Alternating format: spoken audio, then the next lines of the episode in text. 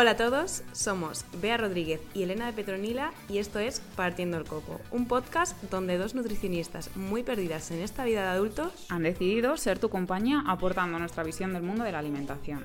y de la salud en general. Y con un poco de chispa, ¿no? Claro, claro. Salud y humor en un podcast. No sé, Tría, probamos. He dicho Tría. es verdad. Bueno, y también en esta segunda parte, eh, lo que queríamos un poco es ayudaros a ya no solamente como personas que a lo mejor pueden tener una mala relación con la alimentación, sino a si eres entorno de una persona que está sufriendo un TCA, ¿cuáles serían esas banderas rojas que pueden hacerte un poco decir, hostia, Igual aquí está pasando algo.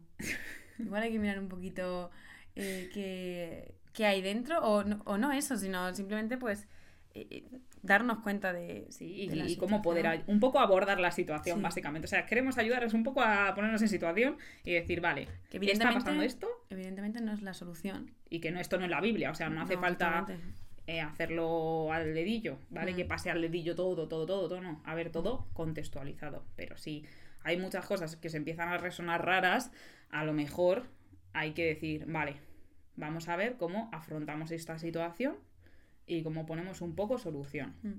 Pero para eso, pues hay que estar informados. Y para eso estamos aquí nosotras, a informaros. Empezaríamos un poco con eh, una red flag que sería ese rechazo a planes sociales donde eh, hay comida, ¿vale? Ujú. Como centro de la, Exacto. de la reunión. O como, por ejemplo, salir de fiesta y yo ya me incorporo a la fiesta, pero a la hora de cenar, pues, pues no, no puedo, ya me uno luego a vosotros después. O, o llegar, claro, o no ceno, ya yo ya he cenado en casa, o no tengo hambre, entonces yo ya directamente.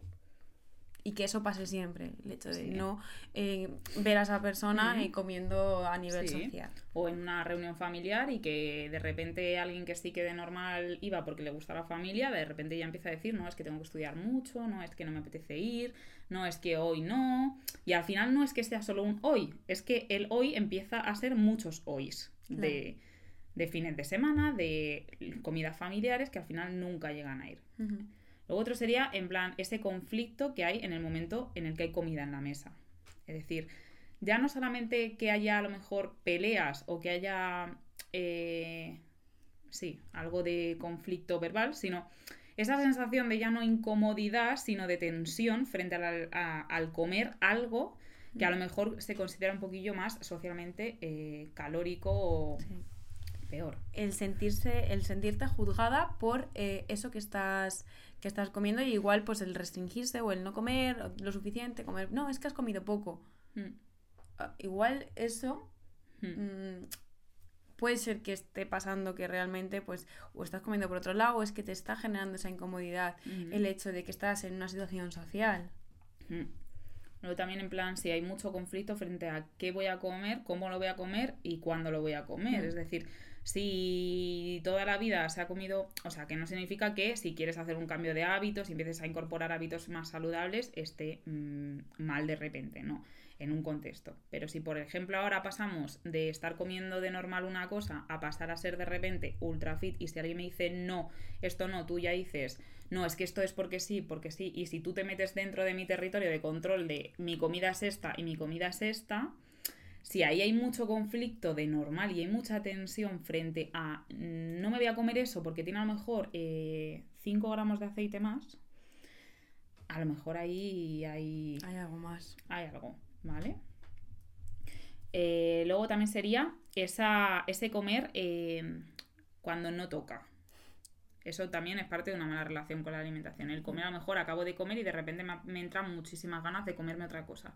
O eh, me levanto por la noche a comer X. Ahí está pasando algo. Mm. Ahí hay algo de mala relación con la alimentación. mala relación o de otros problemas de base Claro. que nos están generando ese tipo de conductas y que nos pueden llevar a un problema más grave en el futuro, a un trastorno más grave, Claro. ya, ya relacionado con la alimentación, Mm. aunque de primeras Claro. no era eh, la, la base, no era la alimentación y a lo mejor era pues un trabajo que en el cual estábamos fatal porque eh, nos llevamos fatal con nuestros compañeros o cualquier otra cosa que al final está generando esa conducta alrededor de la comida y que en un determinado momento siempre vas a, mm, eh, cuando tú te encuentres mal, siempre vas a estar ahí como el alivio va a ser la comida y puede desencadenar en que si esa insatisfacción o ese, esos problemas se mantienen en el tiempo, desarrolles esa enfermedad de forma continua.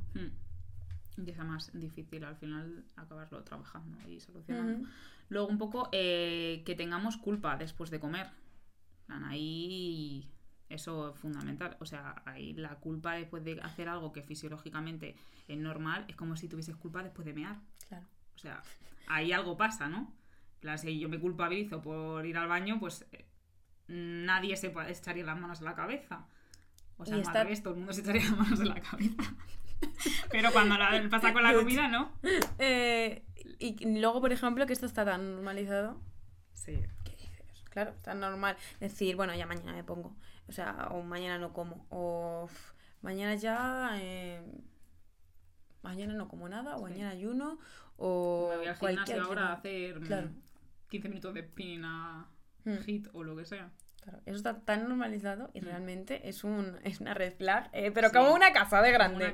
Madre mía. Amiga, date cuenta.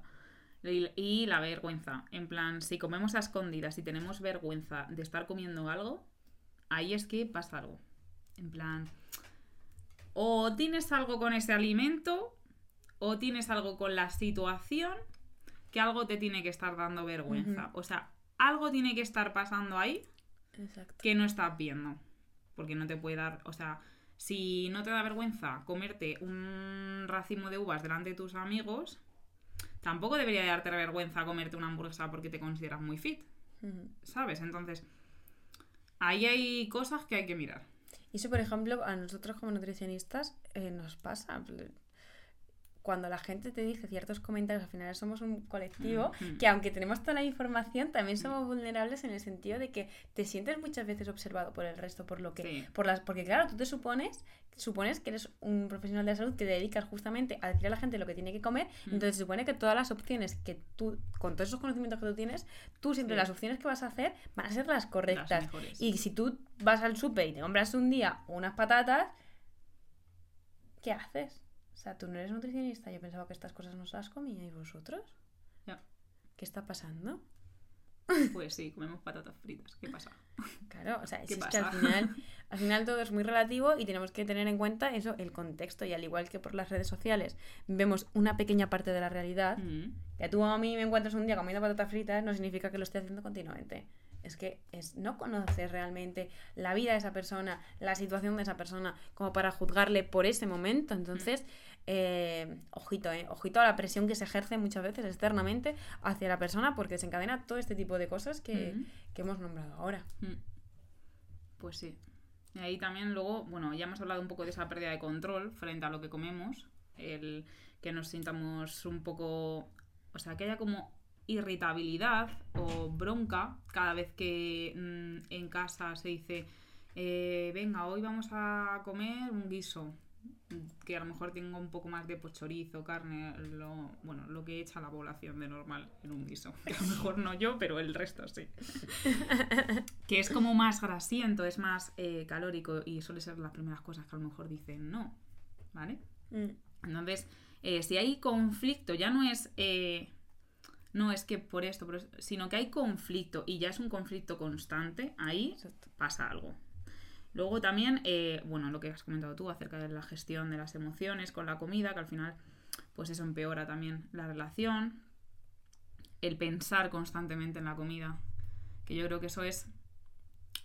Yo creo que es más difícil de ver, quizás. Sí. Porque al final eh, cada uno está dentro de uno mismo. A ver, claro, esa sería un poco, pues un poco más para que lo pienses tú si te está pasando a ti. Claro no lo va a pensar tu madre, si te lo está pasando a ti.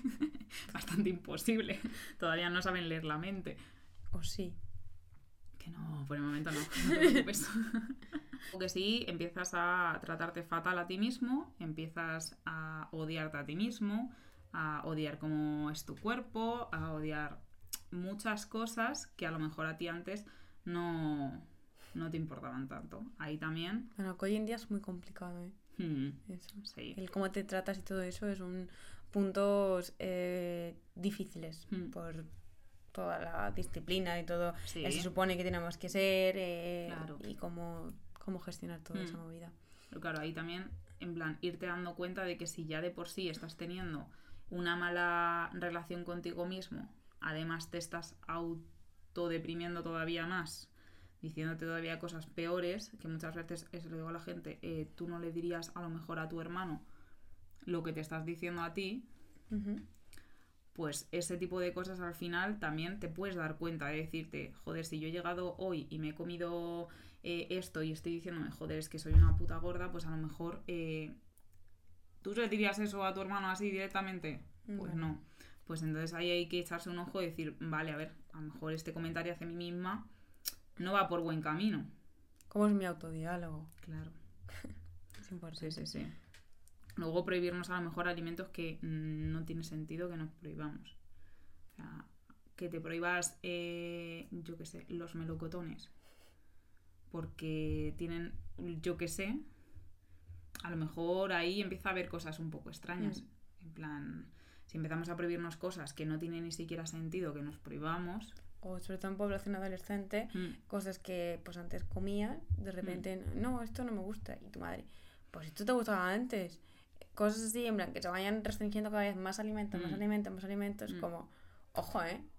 Que aquí está Mm. pasando algo, o sea, no puede ser que algo que comías antes sin ningún problema, ahora de repente tantas cosas ya no te gusten, de repente. Mm. Eh, luego tendríamos eh, la necesidad de compensar. Si en algún momento sientes que te ha pasado con algo, en plan, si te aparece esa necesidad de repente decir, me he comido esto y de repente tengo que compensar, pues ahí háztelo mirar, porque ahí a lo mejor si pasa de normal, es que o bien la relación con ese alimento está regulín, o estamos empezando a ir hacia el lado de tenemos más problemas. Sí. Eh, luego se comer eh, de forma eh, menos de forma progresiva, que has dicho. El evitar o saltarnos comidas, que de normal sí que hacemos. El ya no me apetece cenar porque he merendado y a lo mejor no has merendado. O ya no como aquí porque he comido con no sé quién y tampoco has comido. Mm. Si empiezas a hacer ese tipo Claro, lo que pasa es que eso de cara afuera Claro. no lo sabes, o sea, realmente no lo Mm, sabes. claro. La cuestión es que si siempre ves ese tipo de comportamientos, igual sí que está pasando algo. O sea, no puede ser que siempre hayas comido ya, que siempre eh, hayas cenado en casa. Mm, ¿Por qué nunca te apetece quedar con nosotros para cenar? Pero en Mm. cambio, si puedes salir de fiesta o otro tipo de planes que no impliquen comida, pues igual sí que puede ser que, que haya algo detrás. La cuestión es que es complicado, ¿sabes? ¿Cómo Sí, abordar eso? Claro, claro. Evidentemente es complicado. Sí, sí, sin duda. O sea, por eso decimos que no es justamente que tenga que pasar del libro. O sea, que hay muchas cosas que tienen que ir pasando que tú te vas dando un poco. eh, intentar un poco darte cuenta de que, bueno, a lo mejor puede que sí, puede que no, pero que vayas un poco planteándote que puede que a lo mejor sí. Que a lo mejor sí que se esté dando. Luego, si también empiezas a ver, pues a lo mejor que se aísla mucho, que está de peor humor, que ahí eh, está empezando a perder motivación, que ya no le apetecen hacer cosas que antes a lo mejor sí que te apetecían. Todo eso también podría estar eh, siendo consecuencia de una restricción calórica y una mala relación con la alimentación que está llevándose a un extremo. Totalmente. Además se, pues eso, se pierde, se, les cae el pelo, se les rompen las uñas, que sí, Mm. Eh, empiezan a estar muchísimo más cansados, ya no les apetece hacer nada. Y eso pues ahí un poco sí que se ve desde fuera. Mm. Por mucho que pasa que muchas veces pues eso no somos, Mm. o sea, vivimos en nuestro día a día y igual pues, pues Mm. no nos estamos dando cuenta Sí. de lo que, de lo que estamos teniendo al lado y que pues, pues Sí. está ahí. Mm. Está ahí y al final pues desencadena en, Mm. en este tipo de trastornos. Luego también estaría ese eh, ejercicio físico que acaba siendo insaludable, es decir, que empezamos a tener conductas con el ejercicio físico un poco compulsivas. Extremas, de extremas. nunca suficiente y a lo mejor Mm. entrenas los siete días de la semana, X horas, al final eso Mm. Eso ya dista de la salud, a no ser que tengas un objetivo, claro. o sea, es un profesional que se tiene que Sí. dedicar a eso, que luego también muchas veces pasa, Mm. en, en- sobre todo en determinados deportes, cuando, desde cuando las cuando hay niñas que empiezan a entrenar desde muy Ujú. pequeñas y ya desde ese momento se les pauta que tienen que seguir pues eh, cierta, cierta alimentación o tienen que entrar en cierta talla, Mm. ahí hay un, o sea, un, Mm. una prevalencia de trastornos muy grande Mm. y no es que sea casualidad, Mm. evidentemente. Porque ahí está el entorno apretando las tuercas. Fíjate, al máximo, para conseguir llegar a ese objetivo, a que ganes esa competición y al final son niñas. Sí, ahí es muy. Bueno, eso es un caldo de cultivo. Vamos. Y bueno, en plan, pues eso, al final que es ese entorno y con los comentarios y con las redes y con lo que vemos y con lo que Mm. le damos más peso, ya no solamente en nuestra vida diaria, sino también en redes, que al final hacemos que se- lanzamos el mensaje sin quererlo lanzar de que nos gusta una cosa más que otra. Y al final hay gente que a lo mejor no piensa, claro, no está en, la en el mismo punto de vista desde el que lo estás viendo tú. O sea, tú a lo mejor no le das esa importancia, pero hay gente que puede que el centro de su vida en este momento sea eso La comida. o su físico y que en cuanto le hagas tú un mínimo de estás más guapa delgada o estás más guapa ahora que has, eh, has cogido algo de lo que sea, Precipitas a que Claro. eso hace como un refuerzo positivo en mí y dice, ¡buah! Fantástico. O al revés. Plan, si alguien me dice, estás eh, un poquito eh, más rellenita y yo estoy a lo mejor pues en una recuperación, pues hace que me, pa- me vaya para atrás. Hmm, Porque. Exactamente. Es el único comentario que estaba intentando que no apareciera y Mm. aparece. Entonces, que al final nosotros mismos con cómo mm, nos desenvolvemos en nuestro entorno es lo que más acaba un poco influyendo en el resto. Y un poco concienciarnos de los comentarios que hacemos porque es que de Sí. verdad no sabemos con lo Pueden que estar haciendo pasando. mucho daño. Sí. Aparte, eh, o sea, ya no solo fuera de las mm, los trastornos de la conducta alimentaria, pueden estar haciendo mucho daño en, las, en una persona que no tiene una buena relación con sí mismo, con su Mm. cuerpo, aunque no llega a desarrollar nunca ese trastorno porque tiene como suficiente fuerza em, o no tiene es, esa, eh, esa suficiente susceptibilidad a desarrollar esa enfermedad. Pero al final está generando un malestar, una pesadez Mm. que tú desde fuera no estás viendo porque tú vives en tu mundo y a ti te parece bien el peso que tú tienes o que todo el mundo tenemos que tener- estar de una determinada manera y esa persona está sufriendo mucho por dentro. Y no estamos siendo conscientes de que eso está pasando porque al final cada uno vive su realidad Mm. y la realidad de cada uno es muy diferente. Mm. Entonces, el tener eh, la suficiente educación, el, el que, el hecho de que ahora cada vez hay más eh, trastornos de la conducta alimentaria. También es porque también hay eh, más visibilidad, en cierto modo. También hay eh, pues eh, más una sanidad mejor, que con los años se va conociendo más ese tipo de cosas. Pero también hay mucho a nivel social, de redes sociales, mucha influencia que antes igual no se tenía. Antes, pues no había tanta potenciador de tanto sobreestímulo en el Mm. día a día que te generaba ver tantas cosas que a lo mejor te pudiera generar esa obsesión por, por tener ese determinado cuerpo, por comer de una determinada manera. Mm. Y ahora pues cada vez es más fácil Mm. el, eh, el que algo te pueda afectar porque estás muy... em, estás viendo muchas cosas en tu día a día Sí. desde muy pequeños Mm.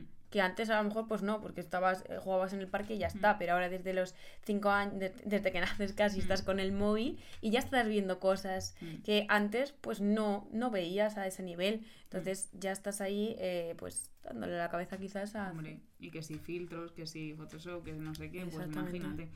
Todo suma, todo suma. Todo suma. Pues muy bien. Bueno, y eh, deciros un poquillo cómo podríamos ayudar a estas personas.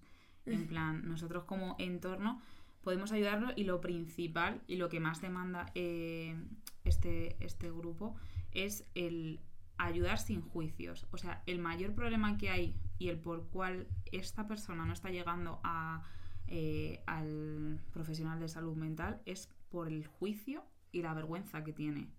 Entonces, dar un apoyo sin juicios, sin reclamos, sin intentar decirle, Buah, es que no tenías que haber hecho esto, o Buah, es que no. No, en plan, simplemente escuchar a la persona, eh, preguntar, preocuparte, pero desde el mira, a lo mejor yo no sé cómo ayudarte, pero creo que te está pasando esto. O a lo mejor ahora mismo yo no sé, no sé qué hacer, pero veo que te estás encontrando en una situación en la que veo que te molesta esto. ¿Qué es lo que está pasando? ¿Te puedo ayudar de alguna forma? Pero sin el juicio, sin el decirle, no deberías haber hecho esto o no deberías de no sé qué. Porque al final este tipo de personas... Es que tienes que comer. Claro. Entonces, a ver, bueno, tengo frío. No, es que lo que tienes que hacer es comer. ¿Tú qué sabes lo que está pasando a esa persona? Claro. Como para hacer ese tipo de Claro. comentarios. O el, el- también el- hay mucho conflicto porque al final, o sea, los de nuestro entorno se preocupan por nosotros y la alimentación pues es, es una vía de también eh, mostrar ese cariño, ese aprecio y cuando empieza a pasar algo pues es como que vamos a ofrecerte eh, nuestro cariño por el medio de la comida y cuando la comida empieza a ser eh, algo que es conflicto, hay como mucho más conflicto todavía frente a la comida y empieza a ser como más agresivo el intentar que tú comas y tú no quieres comer y es como el triple de agresivo Mm. y entonces lo que hay que hacer es un poco ya no solamente apartar el tema de la comida porque por ahí si estáis viendo que no vais no sigáis porque es que no vais a llegar a ningún lado o sea, si está habiendo un conflicto, no va a haber, no va a dejar de haber ese conflicto porque lo repites 45.000 veces, no, No, va a no pasa. solucionarse. Exacto. Lo que hay que hacer es un poco, ya no solamente eliminar eso, sino intentar ir reduciendo todo el tipo de comentarios que se acaben haciendo en, en el entorno frente al peso de quien sea. Ya no tiene que ser de esa persona, sino de quien sea. Claro. Y comentarios. eh, y, y comentarios acerca más eh, fortalecer esos comentarios acerca de cosas que no sean el físico. Que no sea en el físico, que no sea en el cuerpo. En plan, qué, qué Claro. mona, o sea, qué guapa estás. A lo mejor, pues, qué graciosa Mm. eres, oye. Claro, Mira, qué graciosa eres. claro. Claro, pero igual con los chicos que con las chicas, que muchas veces se Mm. basa en lo físico o en Mm. lo guapa que está Mm, eh, la niña, ¿sabes? mm, Y parece una tontería, pero igual. mm, que no quiere decir que no sea guapa. Pero que claro, que igual Sí. ya estás condicionando que, pues yo que sé, se tiene que poner ciertas cosas pues, para estar guapa, porque estar guapo, es- o sea, estando así soy más aceptada o me están diciendo está halago. Claro. Que igual si voy en chándal, pues no pasa. Es complicado, es complicado. Entonces, un poco más que nada sería eso, un poco el intentar proporcionar nuestra ayuda sin ningún tipo de juicio, sin ningún tipo de eh, reclamo hacia la persona y siempre intentando un poco fortalecer eh, rasgos de la personalidad que la persona que vemos un poco así más decaída puede estar teniendo. Y bueno, Pues yo creo que un buen eh, Bueno, yo creo que vamos. resumen, pero nos hemos entendido Sí, bien, sí, ¿eh? sí. pero bueno, que a ver tema. si ayudamos a más gente Por favor. Y, y conseguimos un poco, bueno, pues eso, que también vosotros tengáis alguna herramienta eh, para poder enfrentar estas situaciones, porque ya de por sí es dificilísima, como Total. para que encima nosotros nos veamos un poco eh, en bragas en estas situaciones, porque ya no Sí. solamente sufre la persona que tiene el TCA, sino también sufre el entorno, porque no sabemos cómo ayudar y es como, está pasando Sí. algo, es muy incómodo, no sé qué coño hacer y qué, por dónde salgo. Pues Mm. o volvéis a ver el, el podcast para, De vez en para cuando. tomar apuntes. Pues muy bien. Nos Pues vemos. hasta aquí. bueno, ya hasta aquí el episodio de hoy Recuerda que somos nutricionistas, de las de verdad. de las que buscan que tengas una buena relación con la comida. Y estamos a tu disposición. Suscríbete, comparte y síguenos en nuestras redes sociales. Nos, vemos en el siguiente episodio. Tía. Hasta luego. Tía, es que no nos ponemos de acuerdo para nada.